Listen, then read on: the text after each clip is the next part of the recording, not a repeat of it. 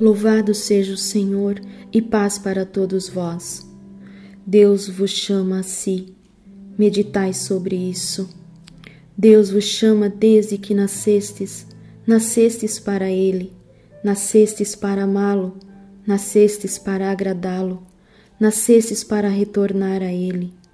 Respondei a seu chamado através de minhas mensagens. Aqui e em outros lugares do mundo, tenho procurado, com amor, trazer-vos de volta para a verdadeira vida em Deus, para a vossa salvação.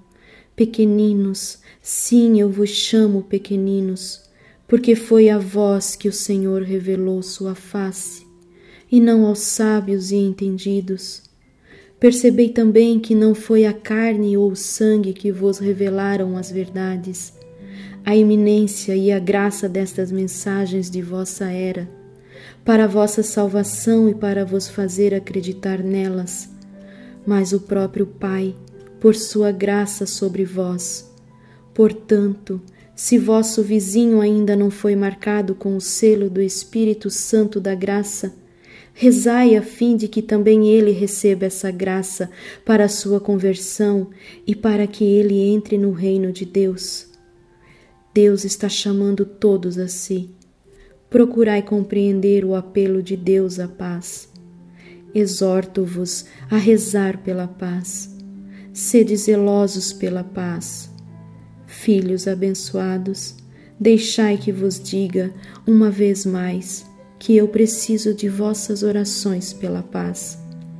Pois eu as colho e as ofereço todas, como um ramalhete de flores primaveris ao Altíssimo Vossas orações não são em vão, mas uma verdadeira glória para Deus, uma prova de vosso amor. Satanás é muito poderoso e sua ira feroz persegue todas as primícias do Senhor.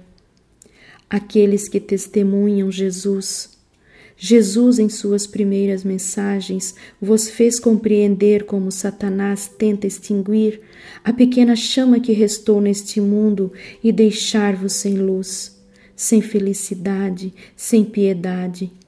Ele blasfema contra todos os poderes de Deus.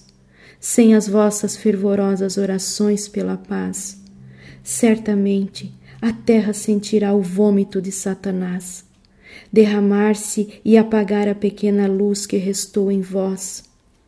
Estou triste além das palavras. Rezei por todos vós, sempre o farei. Filhos, por favor, meditai em nossas mensagens, cumpri a letra nossas mensagens. Eu, vossa mãe bendita, vos abençoo.